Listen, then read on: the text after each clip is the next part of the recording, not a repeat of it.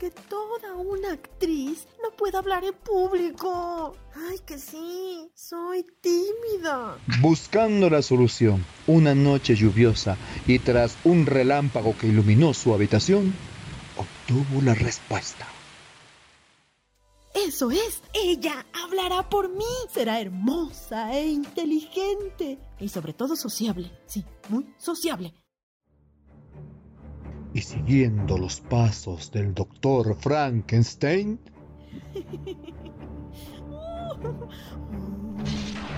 Eso es, eso es, estoy cerca, cerca. creó a... ¡Heck! ¡Guácala! ¡Está viva!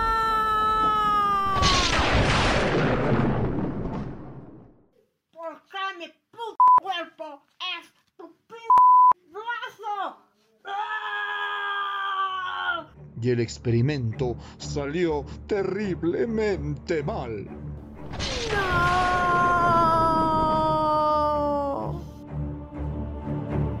Entrelazadas.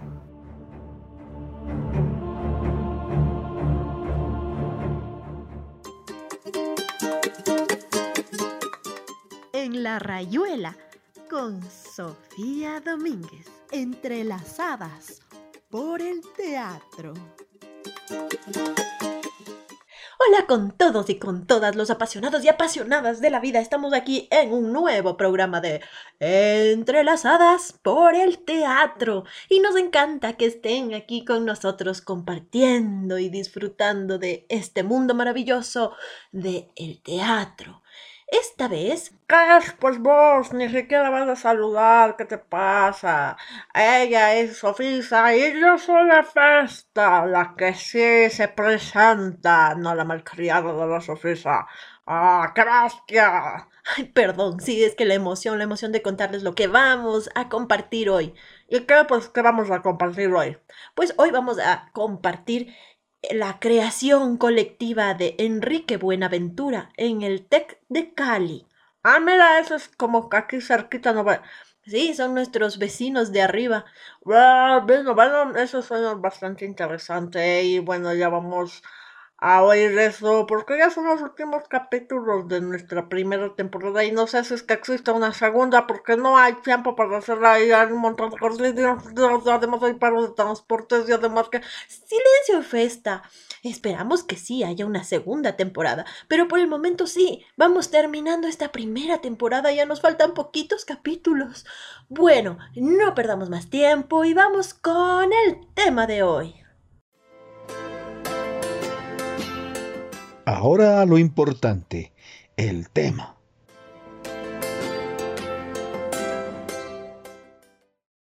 Si huele a caña, tabaco y brea, usted está en Cali, ay mire vea. Si las mujeres son lindas y hermosas, aquí no hay fea para que vea. Mi Cali se está adornando para su fiesta más popular. Con caña dulce el melao hierve en la paila hasta amanece. Habrá corrida de toros y por la noche fiesta y rumba. En Cali mira, se sabe gozar. En Cali mira, se sabe gozar.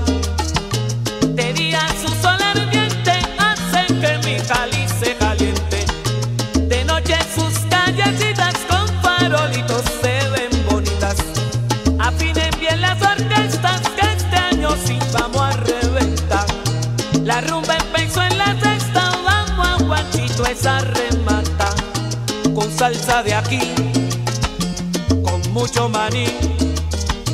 Con salsa de aquí, con mucho maní.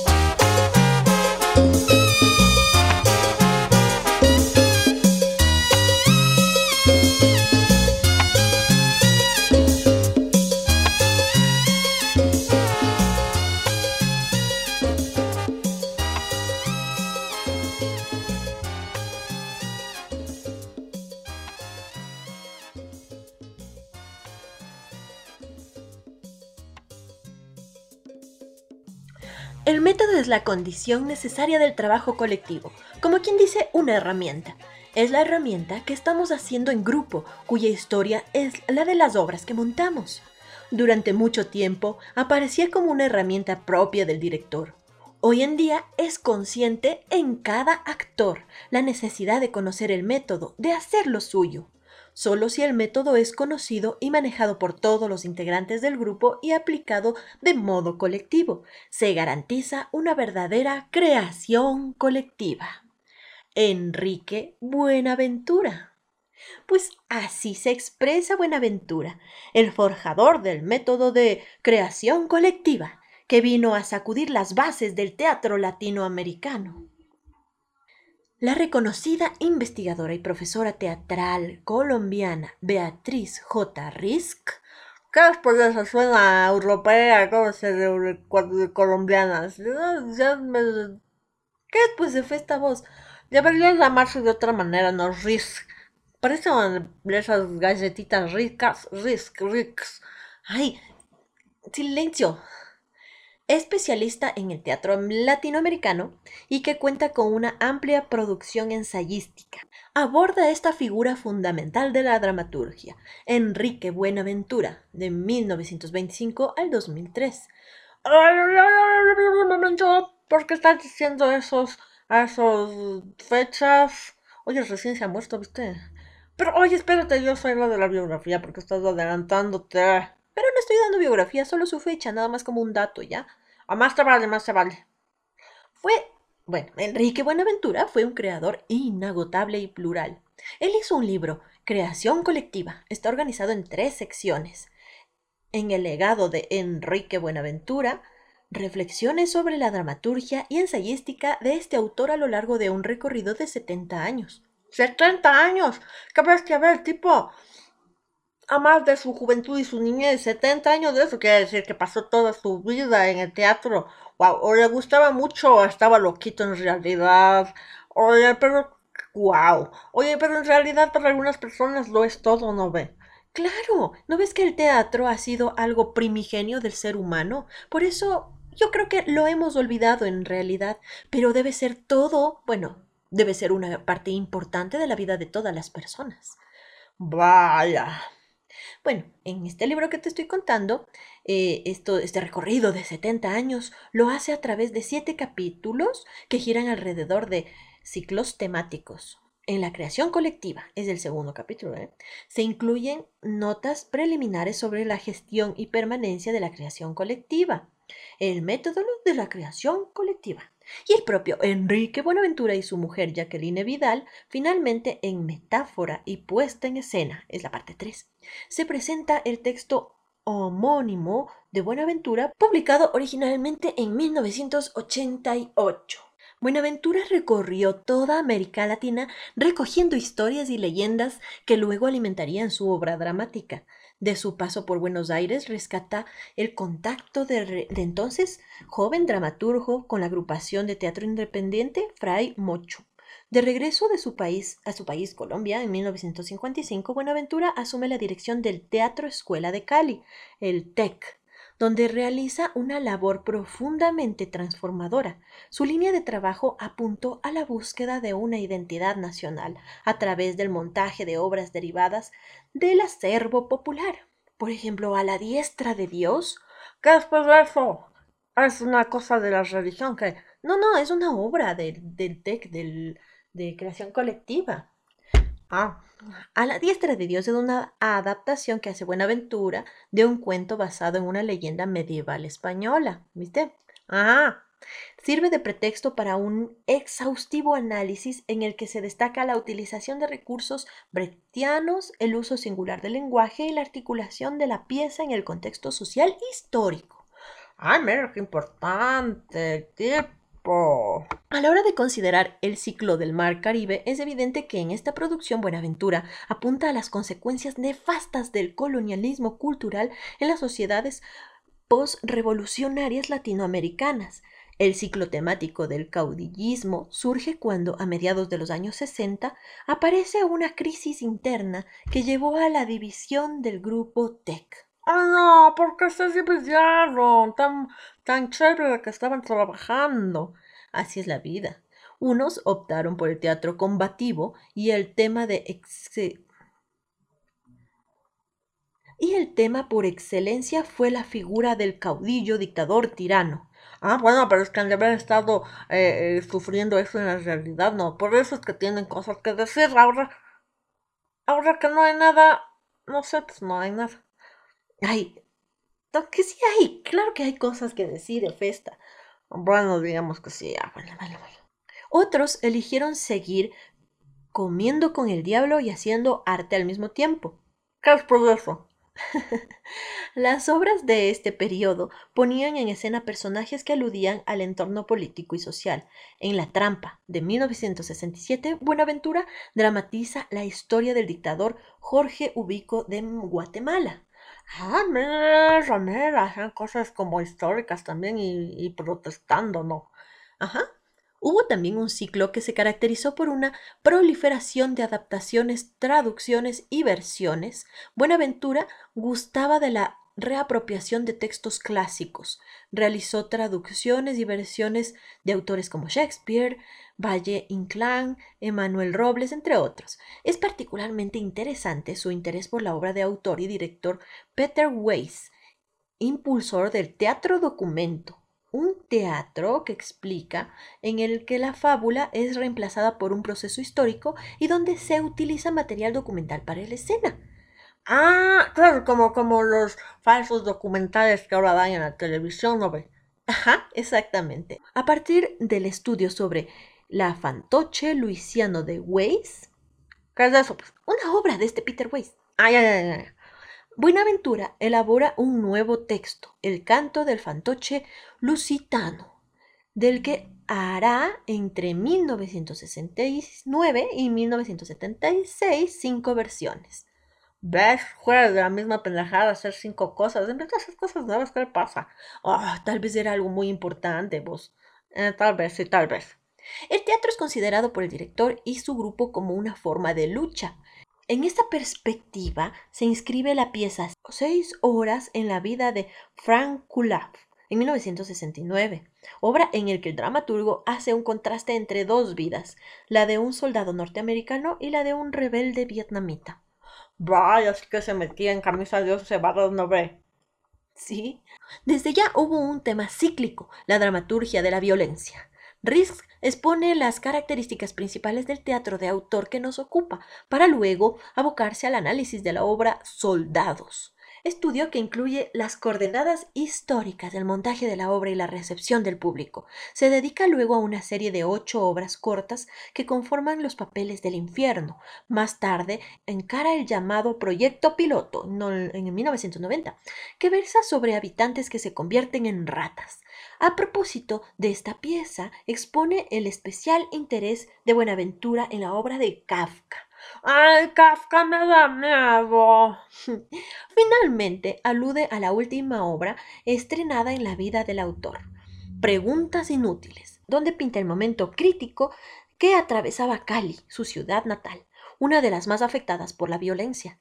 Esta inquietud se confirma en la obra Los dientes de la guerra, interrumpida por su muerte, pero continuada por sus seguidores que expresa vivamente su preocupación por Colombia. Oh, mira, qué buen tipo, pero que prácticamente todo un héroe, ¿no ve?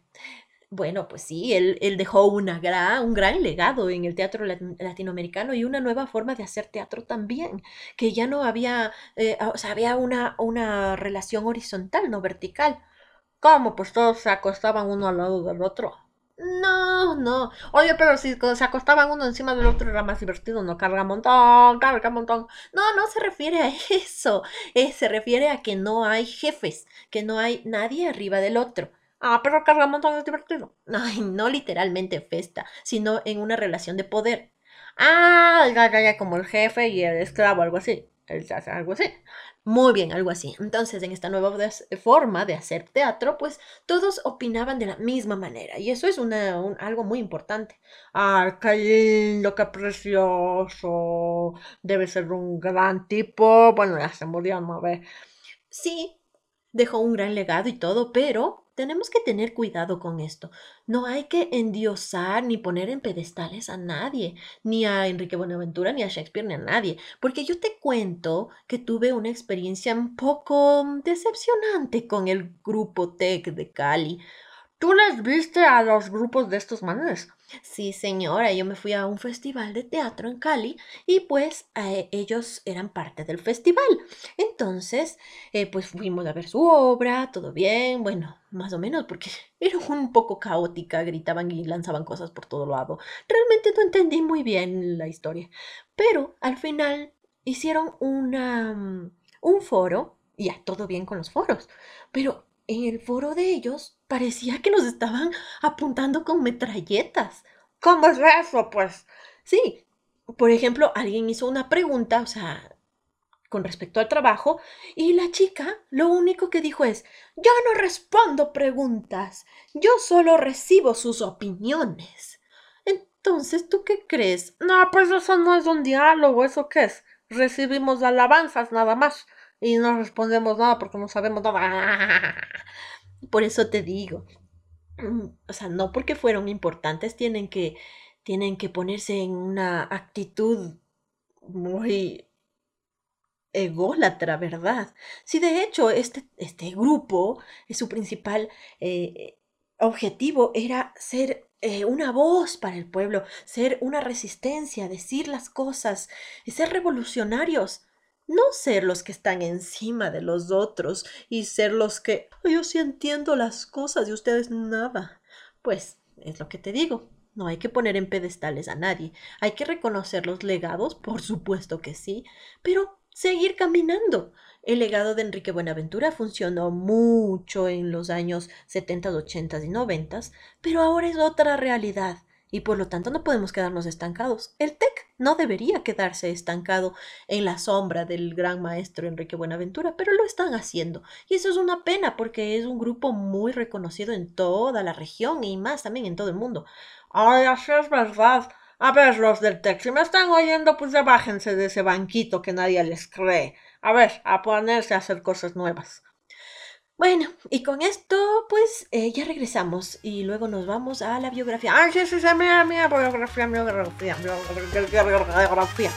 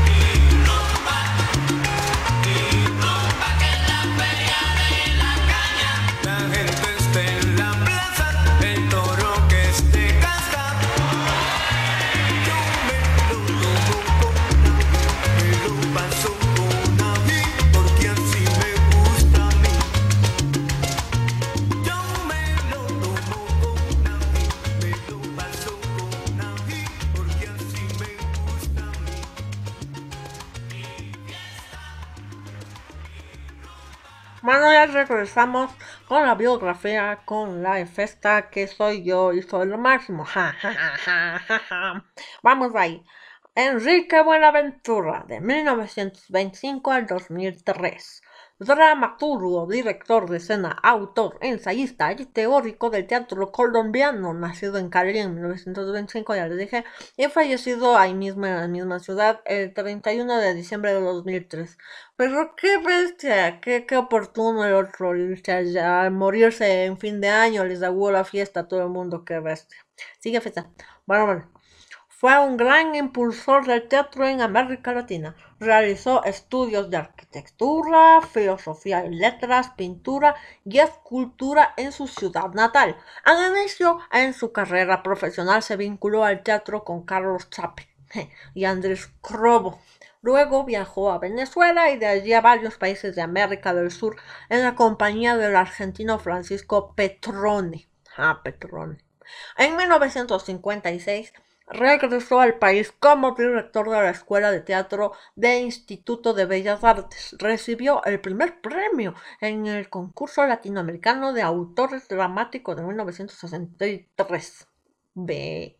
En 1973, o sea, 10 años después, participó en el, en el cuarto Festival Latinoamericano de Teatro y Muestras Internacionales realizado en Manizales. En 1980 recibió el premio Casa de las Américas, lleno de premios de tipo, con el teatro experimental, experimental, no experimental, experimental de Cali, o sea, ese tech que les habíamos dicho, ha participado en festivales nacionales e internacionales. Como director de escena ha montado obras del repertorio universal con sentido popular histórico, como el Edipo Rey, ah, mira, Edipo Rey, qué nostalgia, de Sofocles La discreta enamorada de Lope de Vega y Sueño de una noche de verano de William Shakespeare. Ay, ya es divertido, ¿te recuerdas que hicimos? Ajá, sí, me acuerdo. Entre otras.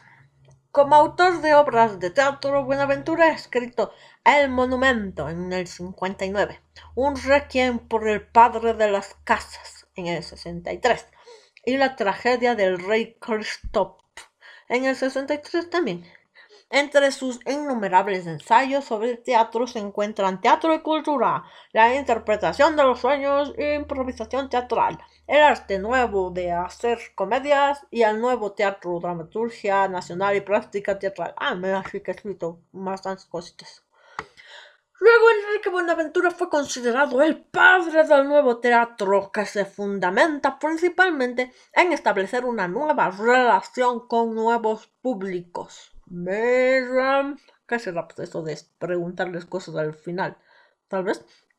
Rompió también con la concepción que el naturalismo tenía del personaje y por lo tanto generó una nueva forma de actuación y de escenografía. Con el nuevo teatro se reelaboraron y adaptaron las teorías de Bertolt Brecht, ah, mira, Bertolt Brecht a la situación colombiana. Ah, muy tipo, buena, buena esa, porque hace las obras de Brecht y así, de por azote, así tal cual. O sea, la gente no se identifica, pues si es de otro país. Pero si le adaptan al, lugar y a la situación de Colombia, por en este caso, pues bien, ¿no ve? Sigue fiesta. Adaptación que políticamente estuvo influida por las teorías marxistas. Para Buenaventura, el público pasó de ser objetivo principal de su representación. Sus obras con temas de ambiente social debían generar polémica. Polémica, polémica. La táctica empleada por Buenaventura consiste en que el grupo teatral no debe esperar a que el espectador acuda y pague por la función. Hay que buscarlo donde esté Mira tú, ah, y cuando tú fuiste, te buscaron. No, yo fui al teatro de ellos. Ah, ya se, se olvidaron de las bases, viste. en las plazas, en las fábricas, salir a las calles. Esta táctica cambia la concepción del montaje y del espacio teatral. Las agrupaciones dedicadas al montaje de obras rompen con la estructura jerarquizada de la compañía comercial. Ah, eso es lo que decías, no del vertical y eso. Ajá, exactamente. Hubieras dicho esta palabrita mejor jerarquizada, ve, así entendía yo la jerarquía, que todo eso de rey arriba y el pueblo abajo. Ay, si mi palabra era más fácil. Bueno, bueno, sigamos. Antes que estaba diciendo, ah, que entonces eh, cuando hacen las obras, rompen la estructura jerarquizada de compañías comerciales para dar seguimiento a la compañía colectiva, de acuerdo con la didáctica socialista, donde todos sus miembros, el autor, el director, actor, personal técnico, tienen la misma importancia. Esto me gusta. Varias de sus obras han sido traducidas a otros idiomas. Mira tú. Con esta nueva metodología sobre el nuevo teatro, Enrique Buenaventura trabajó en el Teatro Experimental de Cali, como fundador y director desde 1963 hasta que se murió en fin de año y les auguró la fiesta a todo el mundo. No todo el mundo, feliz año nuevo. Se murió este pendejo. Ay, pero qué tip pico de algunito los que quieren llamar la atención. A ver, ay, fiesta, ya, ya se acabó la biografía. Sí, pues ya se murió, ¿qué más quieres que diga? Bueno, entonces ya regresamos.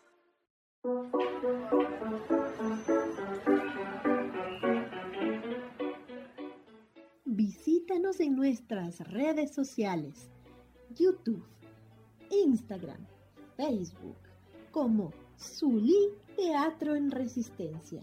Zulí Z-U-L-I, Zuli Teatro en Resistencia. Y recuerda, una nariz roja puede cambiar al mundo.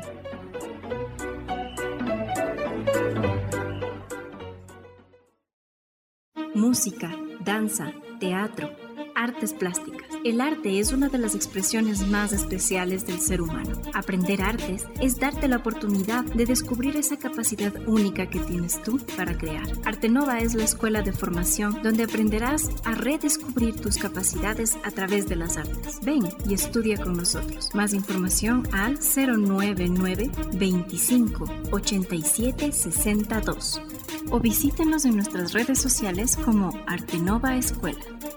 Enrique Buenaventura, maestro del teatro colombiano, es entrevistado por Laura García en el programa de TV Escritores Colombianos del canal Señal Colombia en 2001.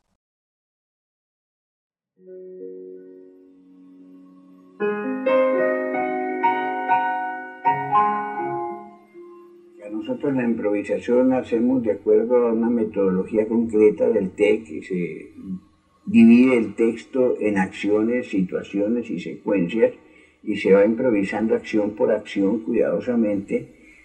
Lo de los sueños fue, digamos, más una especulación de carácter teórico.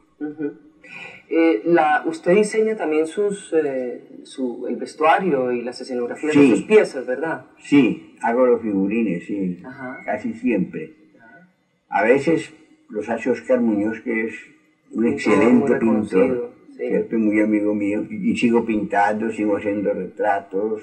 Eh, ¿Sus obsesiones pictóricas son las mismas que sus obsesiones dramatúrgicas? La guerra, el terror, la violencia, la historia latinoamericana.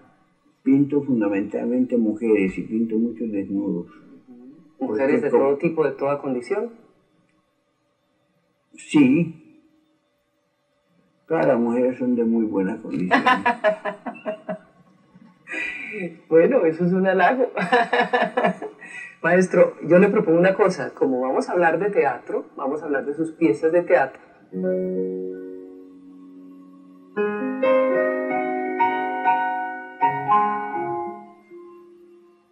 Me lo voy a poner para que nos vayamos a... Nací aquí, en este pueblo, en la casita de barro rojo con techo de paja que está al borde del camino frente a la escuela. El camino es un río lento de barro rojo en el invierno y un remolino de polvo rojo en el verano. Así empieza La Maestra, una de las obras que componen Los Papeles del Infierno. Me estaba diciendo el maestro Buenaventura fuera de cámaras que ya la maestra tomó su rumbo propio, así mismo como la, la orgía. Maestro, esta obra y todas las demás de los papeles del infierno, ¿en qué año fueron escritas? ¿Dónde las montó? ¿Cuándo las estrenó? Pues es muy difícil que yo responda cuándo años fueron escritas porque la memoria no... ya no me... Confundo unos años con otros, pero sí fueron escritas hace los años, digamos, 60. Y pues se montaron, hoy en día la maestra la montan en todas partes, ahora la están montando en Argentina, en Francia, está traducida al inglés, al Al checo. Al No- checo. No la he podido leer en checo. Bueno, y o sea, que estamos hablando de los años 60. Estas obras eh, revelaron en ese momento como las distintas formas en que se manifestaba la violencia en nuestro país. Eh, ¿qué- cómo, ¿Cómo acogió la gente estas obras cuando usted las, la- recién las, eh, las inauguró, recién las estrenó? Pues, por un lado tuvieron mucho éxito y por otro lado fueron muy polémicas. Se hablaba mucho de un sometimiento del discurso político al discurso artístico.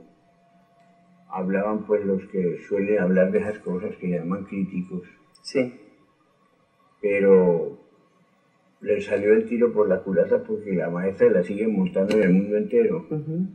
Entonces sigue viva. Entonces es teatro. Por supuesto. No es un discurso político. Usted me estaba diciendo que quería volver, que estaba volviendo a montar todas estas obras. ¿Eso lo va a hacer? No, no estamos en eso, estamos montando cosas nuevas. Estoy escribiendo mucho. ¿Qué está escribiendo, maestro, ahora? En este momento estoy escribiendo una obra que se llama Los dientes de la guerra. Y pues yo sigo escribiendo, sigo escribiendo muchísima poesía. También es poeta, también acomete muchos versos, ¿no? Yo creo que eso es lo que soy, no soy nada más. Aquí para la muestra un botón tengo unos versos que escribió el maestro Buenaventura, pues yo no sé exactamente en qué época. Tengo aquí uno que se llama A César Vallejo. Ese es de que más o menos estamos hablando que años 50, 60, No, por mucho, ahí. mucho más nuevo. más nuevo, Sí. dice así, este César Vallejo tan loco como siempre, tan cuerdo como nunca, que sigue siendo así después de muerto y uno lo oye respirar pese a la invernal tuberculosis, a la estadía en el hospital, pese a la pena y a su españolísima ira llena de tiernos y coléricos poemas, pese a la soledad, la lluvia, la tristeza, la oscuridad allá en la ciudad luz, bueno, etcétera. Yo sé, maestro, que a usted le fue muy bien en Medellín, eh, no sé si fue el año pasado o antepasado que lo invitaron, Antepasado. que lo invitaron allá y lo aclamaron como poeta. ¿Cómo fue esa experiencia? Pues fue muy interesante porque me descubrieron como poeta, me descubrieron tardíamente. He sido muy autocrítico, he sido autocrítico hasta el suicidio, digamos. ¿no? Y entonces no he publicado nunca un libro de poemas, pese a que pues hay muchos. Eh, la Universidad de Antioquia va a publicar las obras completas. Incluyendo las obras de teatro. Sí, las obras de teatro, los poemas, los cuentos, y hasta ahora han calculado nueve tomos. Una barbaridad.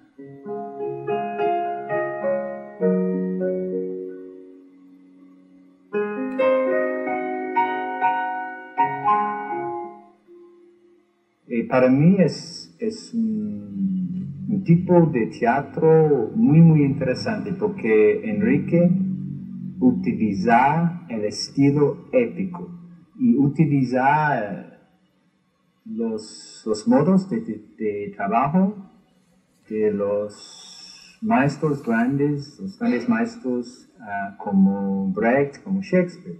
Trata de cosas como la historia, como la política, y desafortunadamente, este tipo de teatro no existe mucho ahora en el mundo, porque nuestro teatro en Inglaterra se vuelve cada vez más comercial, como el teatro en los Estados Unidos, en Nueva York. Estoy aquí porque me gustaría mucho trabajar con Enrique y con su compañía para hacer una exploración de, de este estilo, estilo de, de teatro.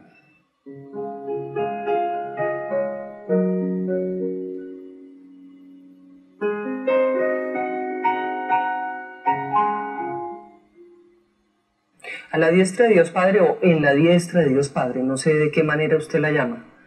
A la diestra. A la diestra. Bueno, fue un montaje eh, muy comentado, de mucho éxito en- a finales de los años 50, ¿verdad?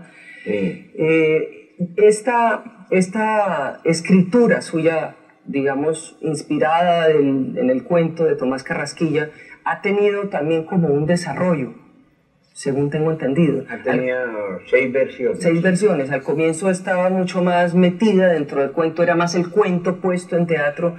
¿Y qué hay de A la diestra de Dios Padre en este momento? ¿Cómo está esa obra en este momento?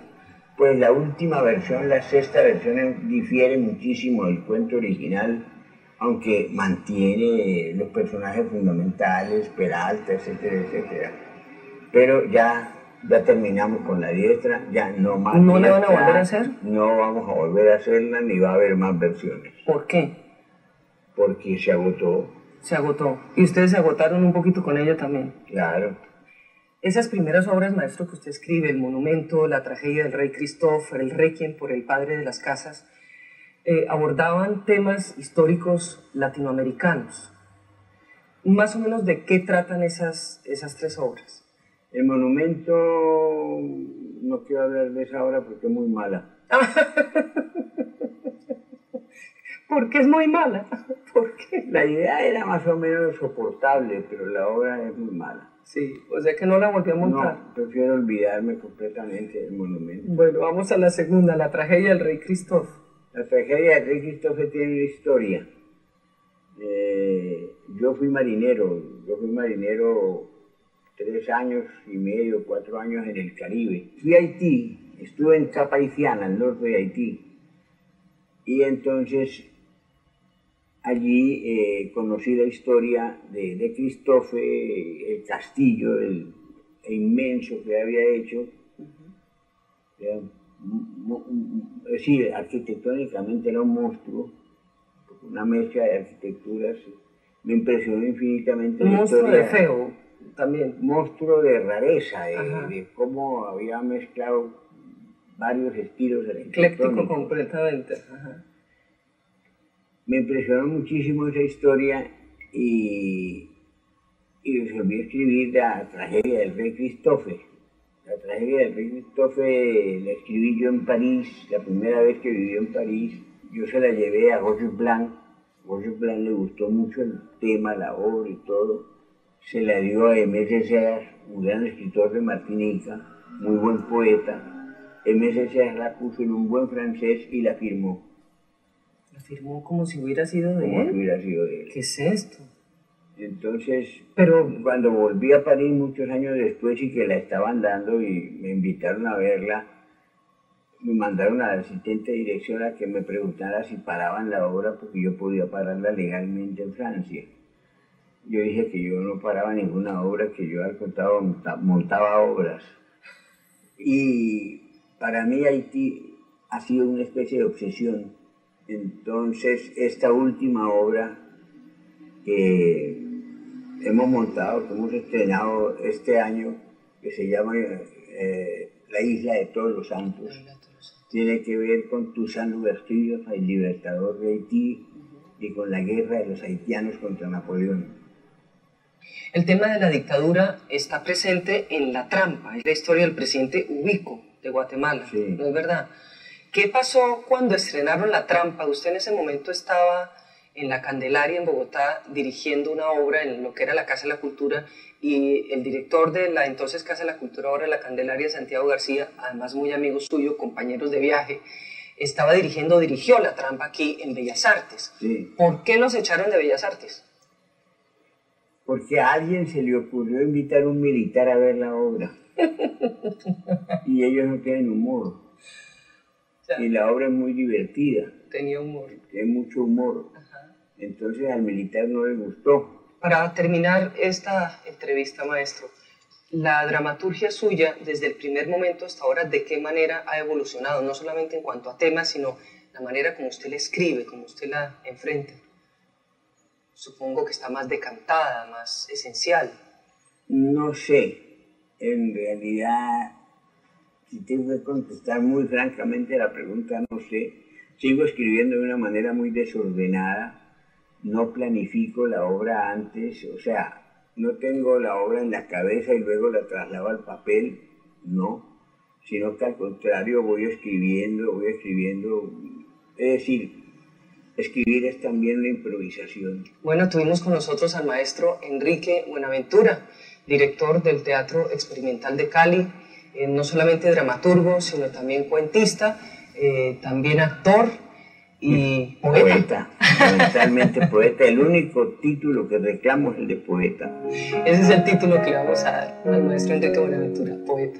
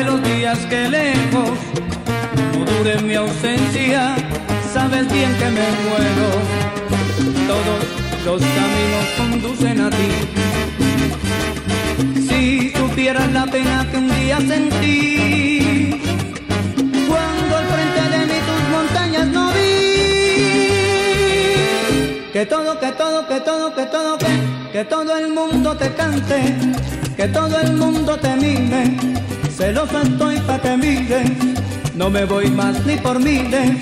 Que todo el mundo te cante, que todo el mundo te mire. Celoso estoy pa' que mires, no me voy más ni por miles. Permita que me arrepienta, oh mi bella cenicienta. De rodillas mi presencia, mi ausencia fue tu afrenta. Que todo el mundo te cante, que todo el mundo te mire.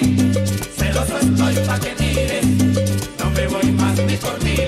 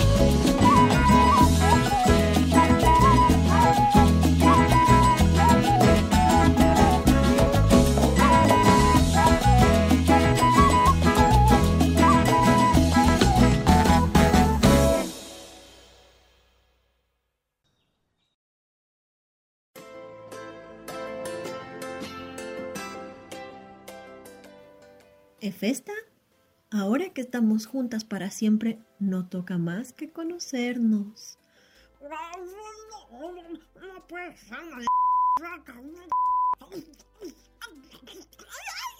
¡Deja de morderme! No puedes separarte de mí ni yo de ti, entiéndelo. Ay, está bien, está bien, pero no confío en ti. Necesito testigos, no sé. Testigos o nada. Está bien. Ellos, ustedes serán nuestros testigos. Así que no pueden faltar a la siguiente cita para aprender más de este maravilloso mundo. Creo que necesito testigos también. Realmente no pueden faltar al siguiente programa.